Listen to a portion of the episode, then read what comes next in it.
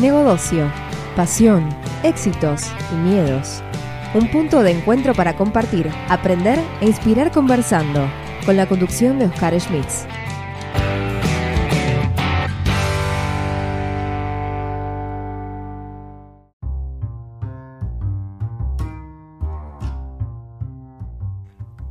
Todo esto es posible gracias a la aplicación Anchor.fm, una aplicación gratis que te permite grabar y editar, agregar música desde tu celular o desde tu PC. Anchor nos permite distribuir además todos nuestros podcasts en todas las redes conocidas de música y podcast como Spotify, Apple, Google, entre otros. Puedes bajarte la aplicación directamente desde Android Store o Apple Store o directamente ir a la dirección anchor.fm y empezar ya con tu podcast.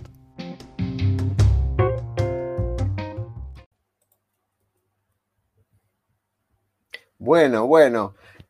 Es una revancha esto, Penélope.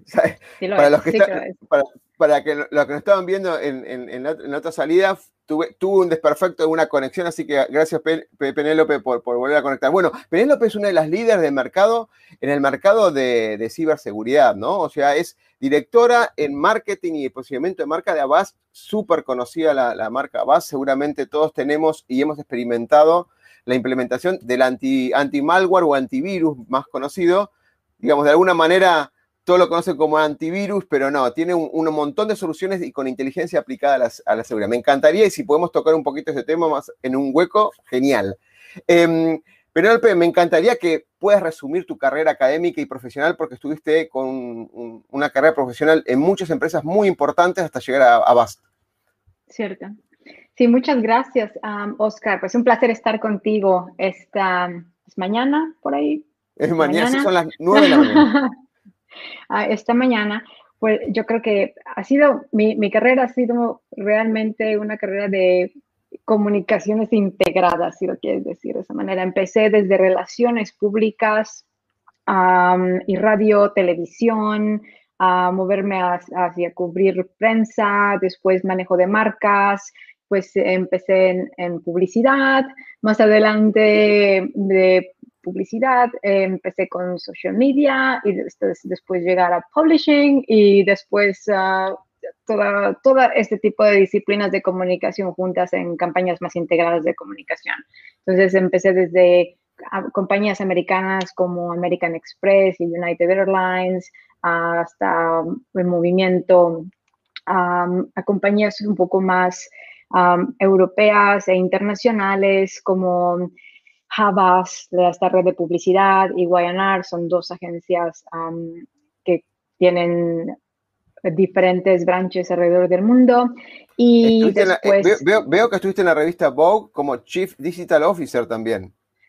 Sí, eh, bueno, la, la revista Vogue no estaba en el mercado centroeuropeo cuando yo empecé a trabajar con ellos y el objetivo de participar con ellos fue lanzar toda la experiencia digital de la revista en el mercado centroeuropeo y obviamente apoyar el mercadeo de la revista impresa en esta zona de Europa.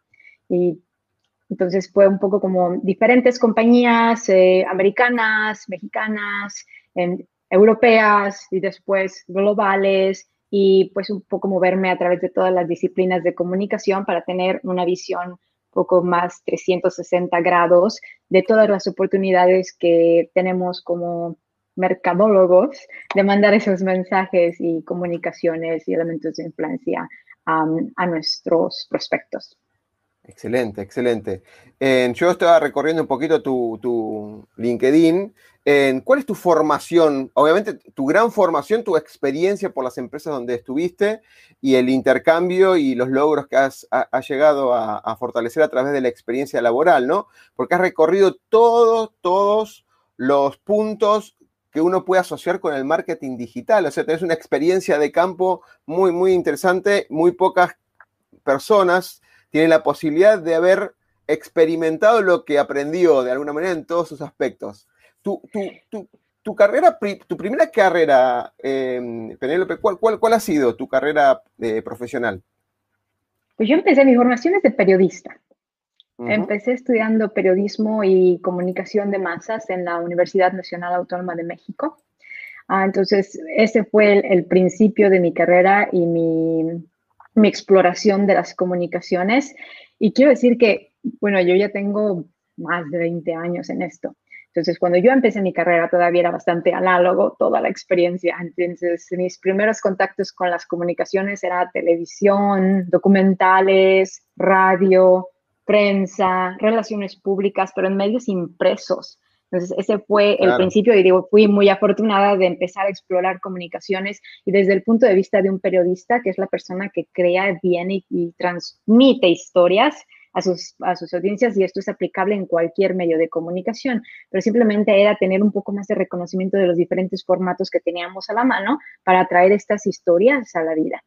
Ah, y más adelante, cuando empecé la carrera, cuando empecé a moverme más hacia Europa en términos profesionales, tenía también que que diversificar la forma de traer estas historias a los mercados porque ya no podía contar esas historias en español, era como en inglés y en algunas lenguas centroeuropeas, entonces así fue como entré también al mundo de la publicidad, que era como tener contacto con esa otra esfera de comunicaciones y generaciones de ideas, conceptos de marca y un poco más eh, entender un poco cuáles son esas motivaciones que tienen los, los consumidores y, poner todo eso, construirlo de alguna manera en, en, conjunto. Y también cuando empecé mi carrera en publicidad era todavía bastante análogo. Era direct mail, es como el mercado directo a los consumidores, los grandes budgets de televisión, en esos comerciales y shootings que se llevaban por todo el mundo, bastante material impreso y outdoor y display en los, en los, eh, pues en, en, todos los diferentes puntos de la ciudad. Entonces todavía era algo que, que tocabas. Claro. Pero en ese momento empezó a entrar digital. Y, al principio era como esta, este momento donde eran banners para todos los clientes. Todo el mundo quería un banner, todo el mundo quería una website de 55 páginas.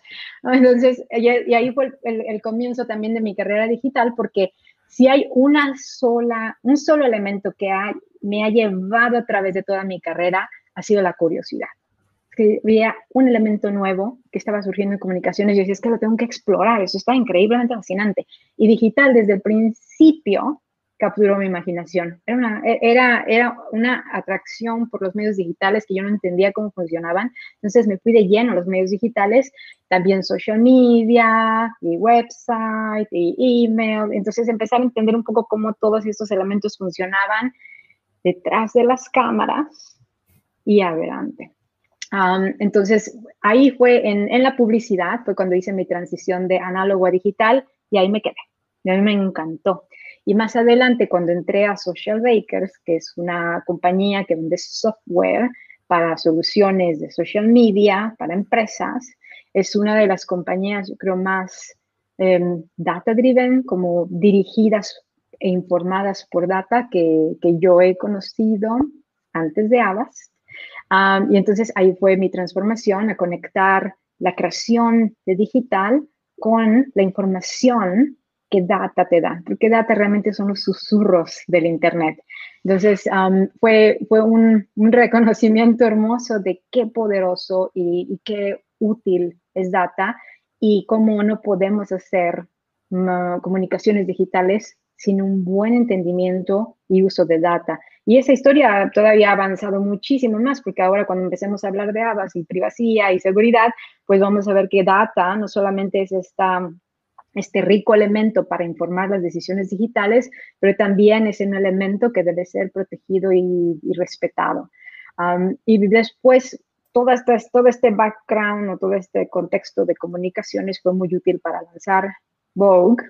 Y ahí fue mi introducción al, al medio de, al publishing, realmente a los, a, estas compañías que están trayendo formatos de revista digital y de revista impresa y cómo crean sus contenidos. Y allí también a esto tengo que agregar que mi, mi, mi historia académica también se transformó después de, de la incursión a los medios digitales, porque una vez que uno empieza su carrera en digital, creo que también puedes tener el riesgo de perderte en los puntos decimales. Entonces, en, ese momento, cuando ya me di cuenta que me estaba volviendo demasiado técnica y granular en el análisis de los medios digitales, tomé un paso hacia atrás y dije, bueno, el principio de todo esto es la marca. Si alguien conecta contigo es porque tu marca tiene los valores y la presencia y la esencia y representa algo que tiene sentido para tus consumidores, con lo que se pueden identificar o que pueden apoyar. Tienes un negocio vacío, no hay mucho que puedas impulsar por más, allá de que tu CTR esté maravilloso. es, esto es, lo rico y la esencia y es como el color que realmente uno da a los productos y a las, las comunicaciones. Entonces decidí cambiarme, transformar un poco mi educación y fui a hacer un máster en estrategia de marca en Estados Unidos para elevar un poquito más esa visión, no solamente como de uso táctico de las plataformas de comunicación y, el, y, de los medios digitales y de data, sino entender cómo se construye una marca, cómo uno lleva una marca al mercado. Entonces, después de todo ese, ese mm, camino de carrera y vida y academia, llegué a Avast. Y en Avast, de hecho, empecé mi carrera llevando un rol bastante digital, que era la website global. Entonces, esa página que tenemos ahí es parte de, de las websites que mi equipo formó y estructuró. Entonces, eh, esa era el principio de mi responsabilidad en Avast. Entonces, esas websites están presentes en 56 países del mundo y nuestro equipo estaba trayendo al mercado no solamente la operación digital de las websites per se, pero también el mensaje y el funcionamiento de, de las propias, de esas mismas. Penélope, me encanta escuchar a una persona que ama lo que hace. Eh, en cada palabra de lo que dijiste, en cada palabra de lo que dijiste, notas una curiosidad y una pasión que me encanta cuando una persona encuentra su propósito de vida y de alguna manera se ve impulsado. Es más, has contado lo que nos has pasado mucho, en meternos quizás en, esa en ese detalle, porque es algo que nos gusta incursionar, pero no, no perder el foco. Y hablaste de valores, hablaste de propósito, hablaste de lo que es, cómo me van a encontrar como marca, qué representa la marca y eso es lo que tengo que transmitir. Y es muy interesante. Que, te quisiera preguntar sobre ese tema, ¿qué encontraste con Avast? ¿Cuáles son e, ese logro de valores que lograste posicionar con Avast y obviamente representan eh, a, todo, eh, a todo el equipo también, ¿no? Porque la marca es como el emblema, es la insignia, es el logo, pero atrás hay un grupo de gente que está alineada a esos valores también, ¿no? ¿Cómo lo, ves vos en, en, Avast?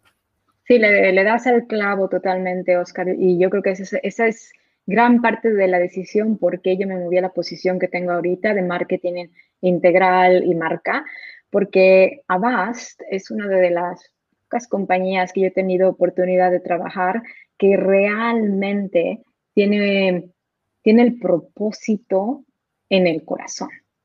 Es una, es, es, es una oportunidad de oro para mí trabajar en marca cuando es una marca que realmente tiene principios sólidos de, de existencia. Entonces, esa es una, es una de, los, de las grandísimas razones por las cuales tomé este rol que ahora tengo en Avast. El, yo creo que ciberseguridad es una categoría bastante compleja, es difícil de entender para muchos consumidores pero lo que está detrás de la historia incluso de esta compañía, porque desde los 80 estaban los fundadores, ¿sabes? Como en el taller, en el garage, tratando de construir el antivirus y que, realmente eh, al, al centro de, de, su, de su pensamiento era esta, este elemento de justicia, de que cualquier persona debería tener derecho a navegar el Internet sintiéndose tranquila en privacidad, disfrutando uno de los desarrollos tecnológicos más importantes que hemos tenido en la humanidad. Entonces, no debería de ser en conflicto esta, esta utilización del Internet con el, un elemento de disfrute y de tranquilidad, de privacidad, porque es un derecho humano nosotros lo entendemos así en Avast, em, que, que las personas puedan disfrutar este invento de la humanidad en tranquilidad. Entonces, desde el inicio donde se formó la compañía hasta ahora, esa, esa creencia sigue constante. Y a mí se me hace bellísimo, porque cada día que llegamos al trabajo sabemos que lo que estamos haciendo tiene un propósito muy real y que cada uno de nosotros cree que los valores de la compañía están de mano a mano con los valores que nosotros tenemos y que todos los ejercicios de innovación, de productos, de, de, pues, de ejercicio y esfuerzos de educación, de los contenidos que estamos creando, tienen un propósito muy noble que, y, muy justo, que es, deberíamos todos de disfrutar eh, el, el, Internet en absoluta tranquilidad. Es como un, yo creo que se trata de un mundo digital que debe funcionar para todas las personas de manera inclusiva. Y lo que estábamos hablando en términos de valores, eh, lo que yo veo en Avast es que todos estos valores y los elementos que sostienen la marca, uno los vive como parte de la compañía, mm, porque es una compañía que, por ejemplo, tiene movimientos de inclusión y de y de, inclusión de mujeres y de diversificación de la fuerza laboral muy fuertes dentro. Y también lo veo dentro de todas las iniciativas de proyectos que tenemos. Entonces, en esa manera, alguien que trabaja en marca, bueno, es, es, un, es, una, es una posición yo creo que única y de lujo. Este, estoy muy bendecida de poder trabajar aquí. Mientras te escuchaba, encontré una frase muy, muy importante en, tu, en el portal de abajo que dice, creamos un mundo más seguro esto es como ya como un emblema de propósito, ¿no? O sea, todos los que contribuyen, digamos, en la actividad buscan esto, ¿no? El mundo, no, no, se ponen limitaciones, ¿no? El mundo entero. Y esta, este concepto de Internet que después del 2020 fue volvió más necesario, más necesario que nunca, eh, ¿por qué no eh, transitarlo con seguridad, ¿no? Es un tema donde pareciera que debería ser parte de los valores universales, ¿no? El uso de Internet seguro, la privacidad.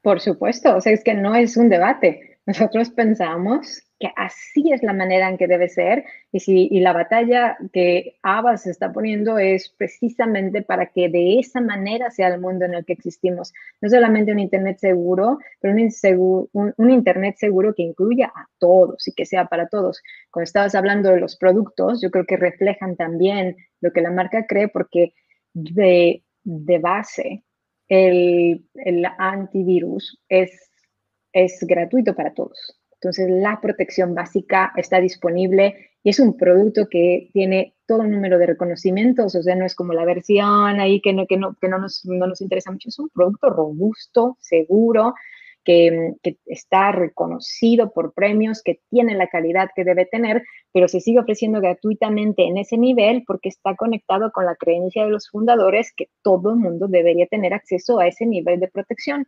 Y más adelante, como tú lo decías, no solamente es antivirus, tenemos un, um, un portafolio completo de productos que, que protegen la seguridad, la privacidad, y el, el estado de, de, nuestros devices, como el estado de salud, si se puede decir así, de cada uno de los, de los elementos que necesitamos para navegar el Internet y, y diferentes, y diferentes combinaciones de ello. Y obviamente también dentro del laboratorio de innovación de Avas hay algunas sorpresas viniendo, donde vamos a, donde constantemente todos los equipos tecnológicos de Avas están pensando tres, cuatro o cinco pasos adelante de, de, los, de, las personas que están tratando de hacer actividades ilícitas en el Internet, cómo podemos proteger a las personas alrededor del mundo. Te voy a hacer una última pregunta de, gestión, porque quiero aprovecharte por toda tu trayectoria. Eh, y después quiero preguntarte sobre tu visión de la mujer en Latinoamérica, la que, eh, las oportunidades y cómo fue cambiando. La primera es, no quiero escaparme a preguntarte cómo es el rol de lo que son la gestión de datos, el famoso que siempre desde, desde mis materias por ahí de, gestión y de emprendimiento, planteo el, concepto del Lean Startup, ¿no? O sea, medir todas las cosas que hacemos para ver si causó el impacto que tenía que causar. para no caer en el egocentrismo de pensar que somos dueños de la verdad y hacemos lo que pensamos que el usuario o el cliente necesita, sino que de alguna manera mecanismos que nos permitan eh, hacer una mejora continua de lo que necesita, lo que le pude dar, lo que estamos experimentando, etcétera. ¿Cómo es eso hoy en tu rol en Avast? ¿Cómo lo ves de, esa, de esta mirada? Excéntrico a todo lo que hacemos, pero yo creo que hay diferentes colores en esto. hace unos momentos estaba diciendo que data es el susurro del Internet. Pero cuando estoy trabajando en una compañía como Avast, nosotros sabemos que tenemos que escuchar y escuchar muy de cerca todo lo que el Internet nos está diciendo, pero creemos que los usuarios deben de tener la elección de mandar lo que nosotros escuchamos. Y ahí está la base. Mm. Ah, entonces, si ellos deciden que debemos escuchar, y es su elección y de cada uno de nosotros. Ahí es donde privacidad juega un rol muy grande y nosotros todos los días estamos tratando de identificar cómo podemos usar data de manera que sea ético para que respetemos el derecho de los usuarios a decidir qué es lo que ellos quieren comunicar con sus datos. Si tenemos esa data disponible y es algo que ellos han coincidido que, que sí quieren transmitir, entonces, para nuestro trabajo es muy importante hacer todo el diferente tipo de análisis, segmentos y divisiones y cortes para poder entender las diferentes dimensiones en la cual la data está interrelacionada y nos puede decir una historia de lo que está pasando con el comportamiento de esas audiencias. Y también eh, la data es, absolutamente fascinante cuando se trata de hacer testing y experimentos, que nosotros también tenemos una cultura muy grande de experimentación en la cual vemos cómo construimos diferentes escenarios para ver qué es lo que puede suceder con los diferentes elementos digitales y después observamos qué es lo que la data nos está diciendo y de ahí nos informamos. Y ahora yo creo que el tercer nivel después de eso es que la data es importante, pero al final yo creo que siempre tengo presente que estamos en un negocio donde estamos intercambiando mensajes y productos y recursos con humanos, entre humanos, entre seres humanos. El instinto siempre tiene que estar presente incluso después de haber analizado la data. Entonces yo creo que ese es, un, es algo que, trato de recordar constantemente porque después de 20 años en este negocio, hay veces que simplemente el instinto indica y a veces la data contradice. Entonces hay que tener um, también suficiente conexión con el instinto profesional que simplemente la experiencia hablando para decidir a veces incluso si algunos puntos de data no están diciendo exactamente la misma historia. Em, hay una frase muy usada en liderazgo ontológico, coaching ontológico, que es la emoción abraza la razón. Quizás los números dicen algo, pero hay algo adentro nuestro, por la experiencia, por las vivencias, que dicen, no, va por el otro lado. creo, que, creo que refleja de alguna manera lo que está diciendo, ¿no? Sí, sí. Penélope, te, pregunto, ¿cuál es tu mirada en que vos participaste en un montón de empresas en el sentido de diferentes, creo, creo, eh, estoy asumiendo, no, lo sé ciertamente, donde el grupo de hombres y mujeres fue indistinto y, generalmente en las empresas de tecnología hay un lugar mayoritario por las ciencias duras de hombres que de mujeres. ¿Cuál, cuál es tu mirada general en los últimos cinco años, seis años, en cuanto al rol de la mujer en, la parte laboral, corporativa? Es más, en la parte ejecutiva, si te, animarías a decirlo. Bueno, se me, hace interesante que exactamente preguntes qué ha pasado en los últimos cinco años, porque yo, yo, he notado un cambio bastante importante en los últimos, quizá en la última década incluso. yo recuerdo, si, si, recuerdo los momentos en que digital estaba comenzando y el ambiente de la empresa en ese instante, yo recuerdo perfectamente los primeros momentos al inicio de mi carrera digital, donde era un negocio de hombres. Y las conversaciones de digital era un elemento privilegiado de la mayoría eran hombres. Y cuando uno como, eh, como una mujer quería iniciar porque tenía eh, algo de interés intelectual sobre digitales, no era fácil mantener una conversación con, con, los hombres que estaban empezando a manejar el, aspecto digital, porque yo creo que todavía la mentalidad era bastante diferente, incluso en Europa. Pero lo que empecé a observar es que muchas más mujeres siguieron metiendo el pie porque estaban intelectualmente ah, muy interesadas en digital. Desde las mujeres que empezaron en ingeniería y que siguieron con las carreras, aunque el ambiente era incómodo, yo creo que muchas de las mujeres que empezamos a entrar a digital bastante temprano, el, el ambiente no era exactamente el que uno quisiera tener porque te excluían de las conversaciones o pensaban que no entendían o asumían que tenían que explicarte demasiado, entonces tú no podías tomar proyectos más complejos. Entonces era un poco como esa, como si estuvieran tratando con, con menores de edad.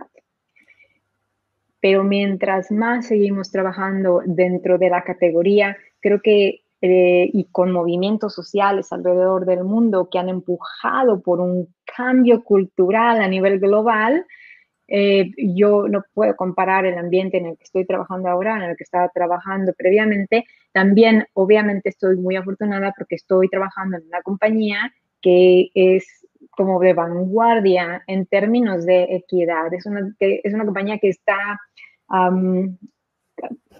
como auditándose, eh, evaluándose constantemente para saber que realmente está viviendo una cultura de equidad y que, y que está manteniendo un balance de presencia entre hombres y mujeres y también de diversidad de diferentes, de diferentes culturas. Creo que tenemos, tenemos mucha suerte de que hay una, un entendimiento muy claro de que la empresa tiene que reflejar la audiencia.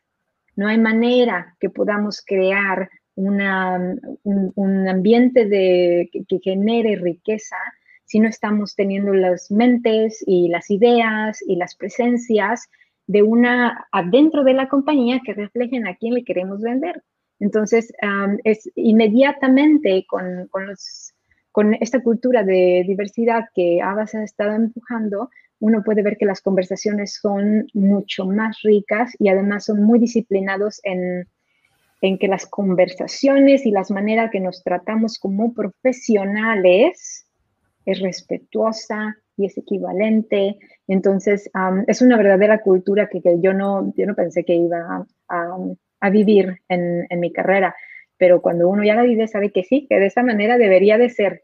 Que podemos hacer un mejor trabajo juntos cuando existe esa, esa cultura de equidad y respeto donde estamos trayendo a la mesa toda la experiencia de todos los que están en la mesa sin que tenga que ver de dónde vienen, dónde nacieron o cuál es su, género. Em, déjame tomar eh, una parte, le voy a hacer la traducción al castellano de tu LinkedIn. Dice, disfruto de las culturas, me da felicidad, eh, las culturas de trabajos impulsadas por el desempeño, las multiculturas y basada en valores sólidos. ¿Cómo lo explicarías? Bueno, em, ya, eh, yo, ahorita estoy pensando porque debería de, debería de poner quizá en contexto lo que no es y lo que sí es. Ok, ok.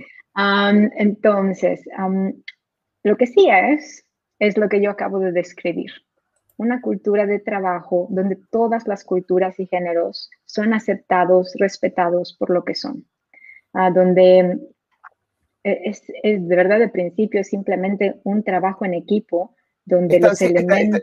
Está, simple que no hay que explicarlo, digamos, porque, o sea, es el, el, famoso, en vez del ecosistema, o sea, en vez de ser el yo solamente y preocuparme por yo, es un ecosistema, donde todos tienen su algo para aportar. O sea, hay una frase muy, muy, muy representativa con esto que es, eh, nadie es mejor que todos juntos. Es que yo creo que es un cambio de sistema entre cuando estamos hablando de lo que sí es y lo que no es. Lo que no es es un sistema dentro de la empresa donde unos dominan a otros. Lo que sí es es un sistema de colaboración donde sea un equipo de gente que no solamente trabaja junta, pero confía en las personas con las que trabaja. Entonces, es la, diferencia en, los dos es, tremenda, es, es, una cosa impresionante. Tengo una pregunta. Si tuvieras que definirte cuál es tu superpoder, como profesional, como persona, como mujer. Superpoder, lo que queremos decir, no, es que tengas rayo láser ni que tenga la fuerza del increíble Hulk, ni nada por el estilo. La idea es que, ¿cuál es tu, habilidad o tu, característica que te hace diferente del resto? Aprendo rapidísimo. Ok, bueno, ok. Sin duda. Es la, la velocidad con la que puedo aprender es la bendición. Ese, ese es el superpoder. Excelente el tema de aprendizaje. Em, partiendo que el 2020 fue un año de aprendizaje porque se publicaron cursos, libros gratis para todo el mundo. Si tuvieras, si hubieras tenido esa capacidad de haber sabido que estaríamos un año muy especial, ¿qué, recomendarías a las próximas generaciones? O sea, parado al 2021, ¿no? ¿Qué, le recomendás que deberían ser las próximas generaciones en torno a estos postulados de cultura, de trabajo y demás? Yo creo que es muy, es muy importante que recuerden que tienen opción. Cuando cuando somos criados, y creo que especialmente en Latinoamérica, al principio tú estabas hablando de, del entendimiento que tenemos sobre la mujer latina y, bueno, esta estructura específica de mujer latina, creo que cuando se habla de la mujer latina también se habla de los hombres latinos. Entonces, cuando hablamos de las nuevas generaciones, que tengan ese reconocimiento de que tienen opción y pueden cuestionar los status quo de lo que, les dicen, lo que deben hacer o cómo se deben comportar, es extremadamente poderoso. Cuando, e, e, esto yo creo que es un momento único para ellos. No tienen que repetir, pueden pararse un momento y pensar, ¿es esto realmente lo que debería ser? Estos son los valores que yo debo tener y elegir. Ah, eh, y, si eligen un mundo más equitativo, si eligen un mundo donde protegemos el planeta, si eligen un mundo donde hay respeto y hay amabilidad, si eligen un mundo donde todo mundo, todos, cada uno de nosotros tiene derecho a alcanzar su máximo potencial, independientemente del género con el que naciste, ser tú mismo y no repetir una, telenovela o repetir esta película simplemente porque así te dicen que debe ser, creo que, podríamos ver grandes cambios.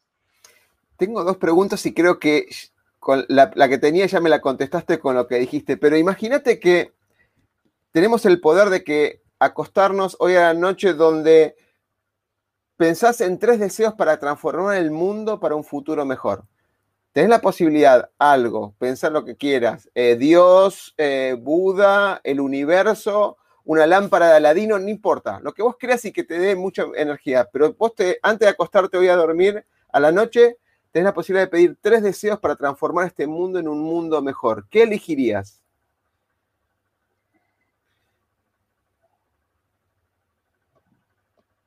Que el clima esté en balance que haya equidad entre todas las personas, sin discriminación de raza, género, nacimiento, edad, con todas las formas de todas las formas de discriminación que hemos creado en la humanidad que tienen diferentes colores y complejidades. Siempre inventamos una nueva. Ah, bueno, quitamos la discriminación, equidad entre humanos, humanos. Y también me gustaría que, hubieran, que pudiéramos navegar el Internet con absoluta tranquilidad. ok, ok, ok. totalmente, totalmente. Muy bueno, muy bueno. La última pregunta y agradecido mm, por toda la, toda la, si te volvés a ver en la primera parte de la entrevista, se van a notar en tus ojos la pasión y la vocación que le pones a, a lo que haces. Vas a ver el mío, generalmente no, no, estoy, me gusta más interrumpir para, para, para, reforzar temas, pero escucharte la primera parte se nota que amás lo que haces y eso es, es, muy interesante como para compartirlo.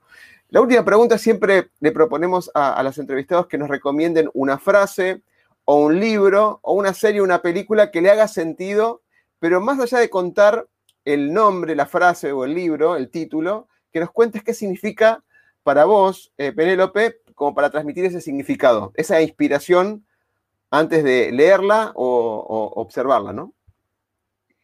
Yo creo que la frase sería, y, quizá esta está bastante enfocada a, la mujer latina, porque hay bastantes obstáculos que todavía tenemos que trabajar.